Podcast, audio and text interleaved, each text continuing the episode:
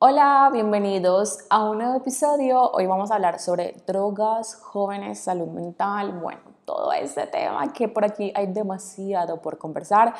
Y les quiero contar cuál es la inspiración del día de hoy, o sea, por qué quise hablar sobre ese tema que realmente, bueno, tengo muchos temas por los cuales quiero hablar y se van a ir abordando a su ritmo. Y en este caso, bueno, estoy acá yo sola hablando sobre ese tema pronto se podría traer, digamos, a una persona también que haya pasado por ese tema, o desde su experiencia, también podría ser muy interesante. Sin embargo, bueno, hoy vamos a hablarlo desde una posición distinta.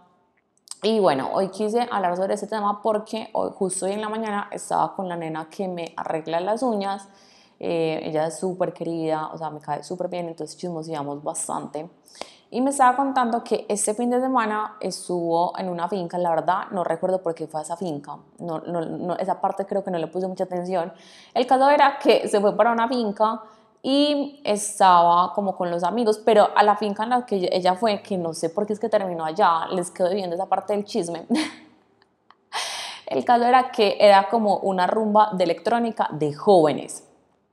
y que ella se quedó digamos, como en esa finca, como una hora, simplemente viendo a los jóvenes y que ya no lo podía creer lo que ya estaba viendo, o sea, que era demasiado impactante, o sea, ya no tiene nada que ver con los jóvenes, como les digo, esa parte del chisme les quedo viendo, no sé por qué terminó en una finca, de quién era, cómo fue, o sea, no, no, no sé. El caso era que ya no conocía a nadie, de, pues a ningún joven como tal. Solo estaba con una amiga y eran como, o sea, no sabían qué hacer, cómo, qué hacer, cómo moverse, o sea, uno cómo actúa frente a eso y que eran jóvenes más o menos de 13 años, 12 años, 14, 15, pues más o menos como entre ese rango, o sea, realmente muy jóvenes y que eran consumiendo esta sustancia, esta droga llamada Tusi, en donde literalmente todos los niños, o pues sí, todos, ya me dijo todos, todos los niños, incluso, bueno, para las personas que no, que no estén como muy al tanto sobre esa sustancia, es, una, es un polvito y ese polvo eh, se introduce por la nariz. No sé si haya otro medio de, de ingerir este tipo de sustancia, pero entonces que incluso los niños tenían palita, o sea, palita, ¿a qué me refiero? Como, no sé cómo explicar eso, pero tenían como la palita chiquita para poder introducirse eso en las narices, o sea, y súper chiquitos y que era súper normal, o sea, que no les daba pena que hacían eso, pues como que hay, habían, no sé qué adultos habían, o sea, al parecer, la verdad es que ve acá, porque no, no pregunté si no estaban los papás de los niños, en qué finca estaban, la verdad me faltaron, o sea, me faltó chismosa, no, no soy tan buena chismosa. me faltan tener detalles sobre la historia. Esos detalles de los quedo viendo, pero porque, bueno, realmente ese no es el punto. El punto es que yo y yo estamos hablando sobre los adolescentes y llegamos a ese tema y bueno, pues como que tampoco me, o sea, no indagué el por qué estaban solos, qué pasó, cómo así, cómo llegaste allá, sino que comenzamos a hablar sobre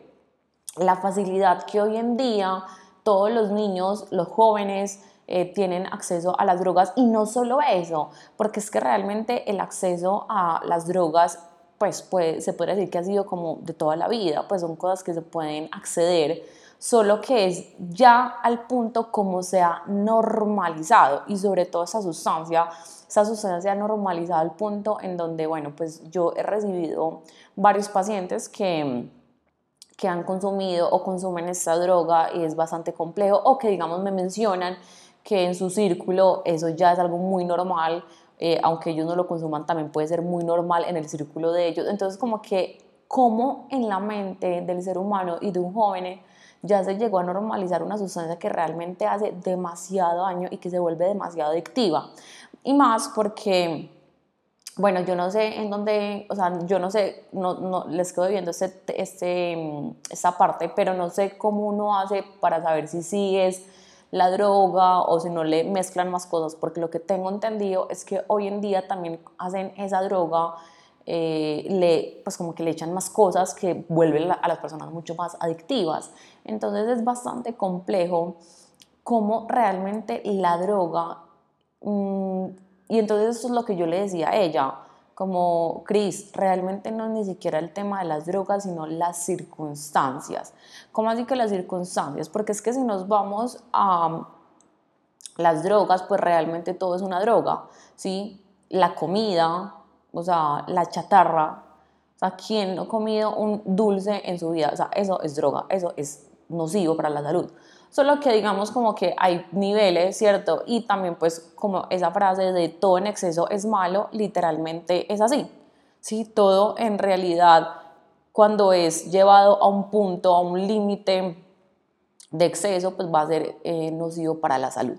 Entonces yo le explicaba como, entonces ella me decía como, hey, en serio, ¿en dónde están los padres de familia? Entonces acá viene muchísimos puntos a tocar. Inicialmente, sí, claro, el tema de la familia es una parte fundamental y esencial porque cuando hay padres que están como muy pendientes, no digamos al punto de sobreprotección porque tampoco es algo muy positivo, pero digamos como que están pendientes, ven a sus hijos cuando llegan después de, de unas salidas, todo eso, hablan con ellos, les permiten a sus hijos hablarse abiertamente, como que es algo muy importante. Entonces, claro, la parte familiar influye bastante, pero no solo eso, sino también el entorno en el que está cada persona y no solo eso, sino también los vacíos que tiene, porque como se los he repetido en demasiados episodios, absolutamente todos los seres humanos tenemos conflictos internos que resolver, absolutamente todos. ¿Por qué? Porque nosotros elegimos esta experiencia de vida para poder generarnos un disfrute y ese disfrute no lo generamos a través también del caos. ¿sí? De cierta forma, esa es la experiencia que elegimos al estar acá en este plano terrenal. Pero bueno, eso ya son temas un poquito más espirituales que no vienen al caso, pero realmente pues todos tenemos cosas por sanar. Entonces muchas veces esos vacíos no nos damos cuenta y lo que estamos haciendo es que lo estamos tramitando, em, creyendo que tapando a través de este tipo de sustancias y sobre todo de esta droga. Además que, vuelvo y repito, el ambiente influye demasiado. Incluso tengo un caso de una persona que una niña, literalmente una niña, en donde en el colegio, o sea, del colegio sacaba un montón de esa droga, o sea, y la mamá le encontraba en los bolsillos bolsitas como de mil colores, bueno, yo no sé tampoco mucho de eso, no sé si hayan muchos colores de, esas, de estas cosas, pero sí como bolsitas de un montón de colores, un montón de cosas, además de que esas sustancias, tengo entendido, no sé muy bien la cifra exacta, pero más o menos es como que el gramo de esta sustancia cuesta como entre 60 y 120 mil pesos. La verdad, como les digo, o sea, lo que sé es como por Google, pero no tengo pues como muy al tanto sobre esa investigación, pero la cosa es como que, ok, son jóvenes de 13, 14, 15 años que están accediendo a esas sustancias, yo no sé cuánto rinde un gramo o cómo es que se controla eso, pero pues 120 mil cada cuánto tiempo, entonces el dinero de dónde sale. Entonces también ahí viene otro punto y es que mm, hoy en día se ha normalizado un montón de servicios como el tema webcam. Cabe aclarar que no estoy en contra de absolutamente nada de eso, eh, no voy a juzgar absolutamente nada de eso, simplemente a generar cuestionamientos, en donde vuelvo y repito, recuerden, yo soy una mujer demasiado abierta, demasiado abierta a muchísimos temas. Eh, realmente nunca hay nada bueno ni nunca hay nada malo, sino que absolutamente todo depende de las circunstancias, de las intenciones, de la conciencia con la que se haga, desde donde se haga. Entonces,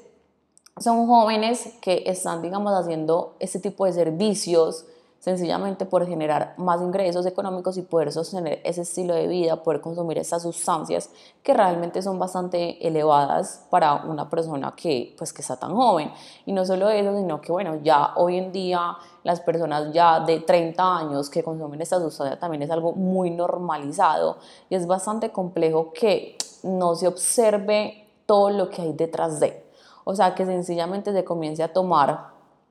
como literalmente una cerveza. Y que realmente el alcohol, uno podría decir como que no, es que el alcohol también está, pues el alcohol es bien, no pasa nada, yo preferiría tomarme una garrafa de alcohol, pero es porque sencillamente es algo legal. Pero si nos vamos al alcohol también es algo completamente nocivo para el ser humano. Vuelvo y repito, todo en exceso es malo. Entonces, realmente yo estaba súper impactada con, con esa historia que ella me estaba contando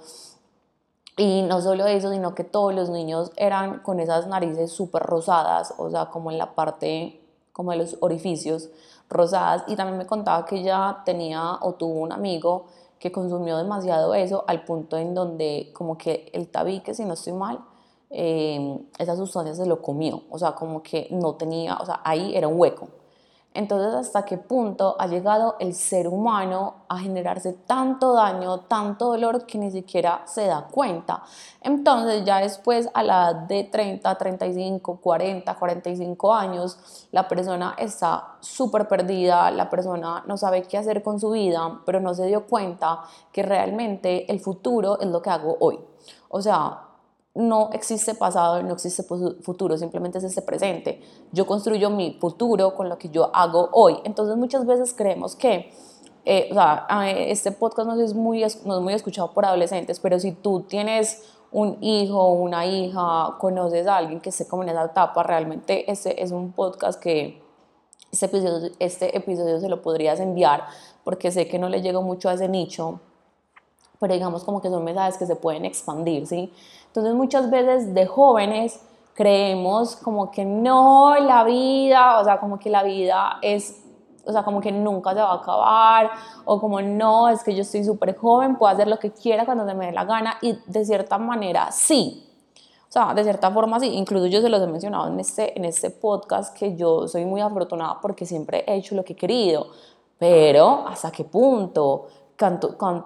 qué tan capaz soy de ponerme límites, desde dónde son mis acciones, qué tan consciente estoy siendo con esas acciones, qué tan coherente estoy siendo. Entonces, vuelvo y repito, muchas veces hacemos ese tipo de acciones o los jóvenes hacen esas acciones como que, bueno, rumba, no, sí, ay, no, hoy vulgarmente, como que no, y soplemos, que yo no sé qué, que no sé cuánto, incluso acá acordándome, recuerdo muy bien que estaba una vez con una expareja, estábamos en, en, el Mall Plaza. Para los que son de Medellín sabrán de qué les estoy hablando. Estábamos en el Mall Plaza, recuerdo muy bien, yo creo que era festivo, no mentiras, o sí, bueno, no recuerdo, pero sí sé que era domingo. No sé por qué estábamos allá, creo, creo que fuimos como a, no sé, a tomarnos como una michelada, algo así, fue como que, ay, no, vamos al Mall Plaza, cosa que casi nunca, o sea, yo he ido allá como cuatro veces en mi vida. El caso es que, vean, yo me alargo demasiado para contar una historia. el caso es que fuimos al Mall Plaza, estábamos, pues pónganle que eran, no sé, yo sé que ya era después de almuerzo, entonces pónganle que eran por ahí las 3 de la tarde de un domingo. Y estábamos allá sentados en una mesa cuando van llegando unos jóvenes, pónganles que tenían más o menos 21, eh, 22 años, más o menos, así súper amanecidos o sea, súper amanecidos y van poniendo en la mesa, o sea, oigan, estamos en un mall, para los que no son de Medellín, es, es un mallcito así abierto, pues como que abierto ahí en la calle, en una mesa y llegan y sacan en esa mesa y ponen encima de la mesa el bolsón de esa droga, el bolsón de Tusi, o sea, un bolsón rosado gigante, o sea, o eso para mí me parece una cosa estrambótica, una vaina gigante, y ponen ese bolsón ahí encima de la mesa, en el centro de la mesa, y huela, que huela, que huela. O sea, yo era como, ¿qué es eso? Y les estoy hablando que eso fue hace por ahí dos años. Sí, eso fue hace por ahí, a ver, 2020, 2020 sí, eso fue en el 2021. Hace por ahí dos años y yo era como, ¿qué es eso? O sea, esto, esto es real. Y pues, y así normal. O sea, y el, la persona del sitio en donde, pues, digamos, como que se estaba sentado, pues esa persona como que los conocía porque los, eh, como que ellos lo llamaban por su nombre y esa persona nos miraba a nosotros dos y era como que, ay, no, o sea, como que, ¿qué más se hace con estos niños? Y yo era como, o sea, no, lo que yo sentía era como, pues yo quisiera sentármeles ahí y hablarles. de verdad, yo era como que, o sea, que, que se hacen estas situaciones demasiado complejas. O sea, era un domingo, se notaba que venían rompeando quizás desde el sábado, incluso desde el viernes. Entonces uno piensa, ¿dónde también están los papás? No sé, o sea, como que son tantas cosas que pasan por la mente y pues bueno, es, es, es, muy complejo, pero ya se me olvidó lo que les estaba diciendo antes de contarles esta historia. Ah, bueno, sí, ya, ya me acordé. Entonces, muchas veces uno cuando tiene 13, 14, 15 años, 20, eh, pues como que no, vivir la vida, el momento es aquí, ahora, ta, ta, ta. Pero, oye, bueno, primero ten claro tú que tú cómo te visualizas a los 30, a los 40, a los 50, no de esa forma, listo, date cuenta que eso que hoy estás haciendo, créeme que es lo que vas a vivir a tus 30, 40, o sea, créeme. Aparte que uno, de verdad, uno ha dado, uno dice como, marica, la vida es tan lenta y falso, o sea, falso, o sea, eh, eh, de un, cerrar, de un abrir y cerrar de ojos es como que, bueno, ya, o sea, ya eres todo un adulto responsable de ti mismo. Entonces, ahí es donde llegan un montón de influencias también externas y en donde comenzamos a hacer acciones de las cuales es como que, hey, realmente tú quieres hacer eso o estás haciendo simplemente esa acción porque, mm, o sea, porque no sabes qué más hacer en tu vida. Es decir, entonces ahí es donde vienen propuestas de, ah, entonces ven, me acuesto con esta persona por X cantidad de dinero, ay no, entonces hoy me voy para ese país por esta cantidad de dinero, entonces mando esa sustancia a este otro país por esta cantidad de dinero, entonces volteo aquí, volteo allí, ta, ta, ta, ta, ta, ta, ta, ta,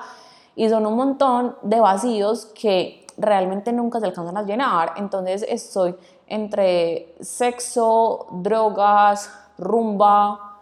pensando que eso va a llegar a un punto de bienestar y de plenitud en la vida cuando realmente lo único que se está haciendo es hundiendo y hundiendo y hundiendo más y más y más y más. Así que bueno, realmente este episodio es como hablar un poquito sobre eso, también como concientizarnos más, eh, concientizar también a los jóvenes, como les digo, sé que ese no es mi nicho, pero si le puede hacer llegar este episodio a esa persona o a ese joven también sería algo bastante interesante porque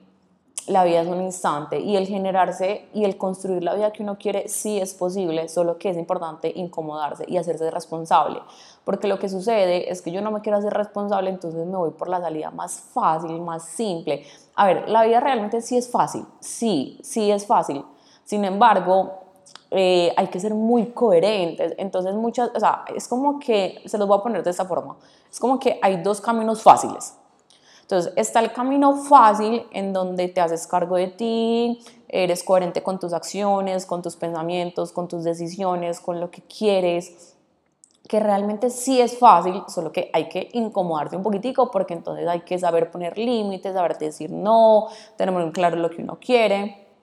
O está el otro camino fácil, en donde uno simplemente se va en piloto automático. Entonces muchas veces se piensa como que no, es que yo estoy eligiendo mi vida. Oye, mierda, lo que estás haciendo es que estás viviendo en piloto automático y no te has dado cuenta. O sea, no te has dado cuenta que has estado viviendo en piloto automático durante toda tu vida, creyendo que has tomado decisiones y lo único que haces es que te vas como un borreguito detrás de tu círculo social, detrás de lo que crees que debes de hacer y las redes sociales influencian demasiado. Entonces acá viene un tema un poquito también como complejo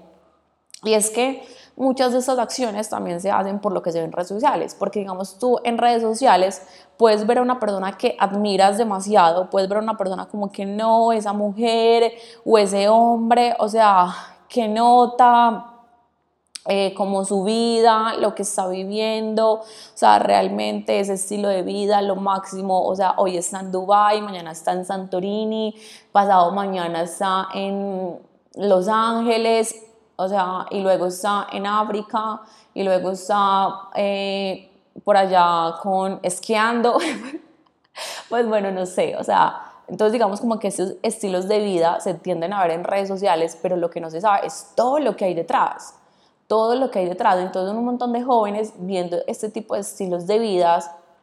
entonces acá vienen muchos factores, uno, no se ve detrás que es una persona que ha construido su empresa desde hace 20, 30, 40 años, una empresa que la ha construido, que la ha sabido construir, que la ha sabido constituir, que ha sido perseverante, que cuando tenía 20, 30 años eh, estuvo enfocado, enfocada, trabajando, moviéndose, sabiendo invertir, sabiendo em, utilizar el dinero, sabiendo utilizar sus recursos. Entonces ya a la edad de 35, 40, 50 años tiene la, la oportunidad, la posibilidad de generarse este tipo de estilo de vida pero ya ha construido todo un camino. Entonces, uno, no se ve eso, o dos, está del otro lado en que no se ve que son, digamos, vamos a ponerlo en términos de mujeres, que son mujeres que están en esos viajes, pero a cambio de qué? ¿Sí? A cambio de su libertad, a cambio de su amor propio, a cambio de sus valores, a cambio de sus límites, o sea, en donde, ah, no, sí, ven para acá, entonces yo te pago 20, yo te pago 30 millones, ven para acá, pero entonces es una nena que realmente por dentro se siente súper vacía con ella misma, hay demasiado poco amor propio, hay demasiado poca valor, o sea, es un montón, es una vida atrás de, o si no también es un hombre, es un hombre que está, eh, generando movimientos que le, que le generan demasiada insatisfacción, en donde está con una persona, está con la otra, eh, sexo, drogas, pero es un hombre que realmente se siente completamente vacío, en donde llega un día y no ha consumido ninguna sustancia, no está con ninguna mujer, está solo en su casa y se siente desesperado, aburrido, triste, buscando qué hacer, buscando para dónde moverse, buscando qué hacer en su vida, entonces no nos damos cuenta que lo que se muestra en redes es realmente el 1% de esa vida, entonces desde ahí son un montón de jóvenes o un montón de personas creyendo y, que, y queriendo generar ese estilo de vida cuando no se sabe todo lo que hay detrás de esas personas, ¿sí?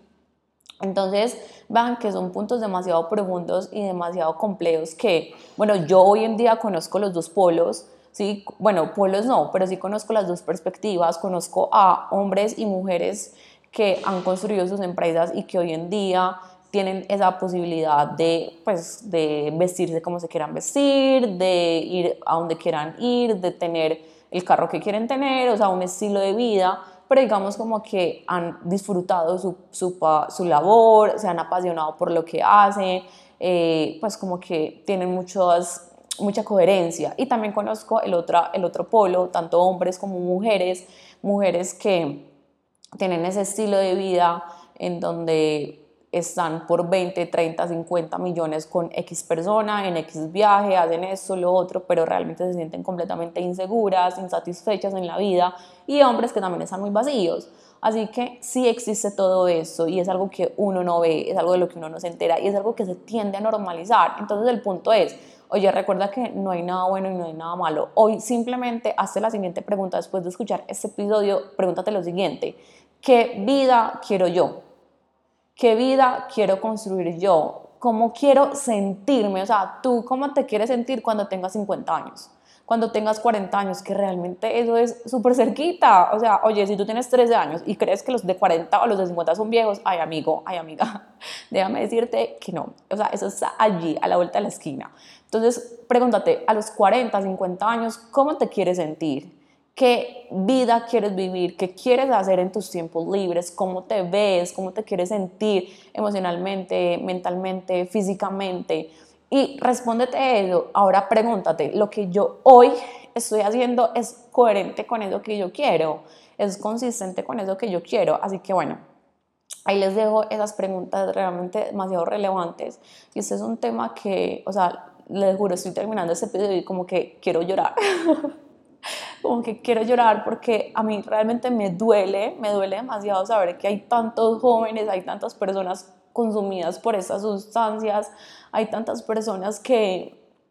están perdidas en, en, en estas sustancias, en estas drogas y, y que ni siquiera se dan cuenta, que ni siquiera quieren aceptarlo, que no se dan cuenta que están en esas posiciones y eso me, me duele profundamente, o sea, realmente me, me mueve muchísimo porque es muy triste que una persona no pueda comenzar a disfrutar su vida en plena expansión y conciencia. Y bueno, soy consciente que yo no puedo hacer más de lo que ya ahora estoy haciendo, sin embargo, me toca demasiado, o sea, soy altamente sensible, aparte, ya me va a venir el periodo,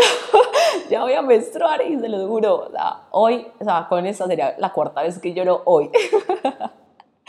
Así que bueno, realmente es un tema que, que me toca porque creo que ningún ser humano debería sentir caos mental en su vida, aunque es necesario para, bueno, necesario no, pero nosotros elegimos que sea de esa forma para generarnos expansión y que la vida nos movilice un poquito. Así que bueno, ahí se los dejo. Eh, cuéntenme si les gustaría que habláramos más sobre este tema, podríamos profundizar un poquito más, mm, pero no me quería como extender tanto. Entonces, bueno, nos vemos en un próximo episodio. Hasta luego. Cháu 啊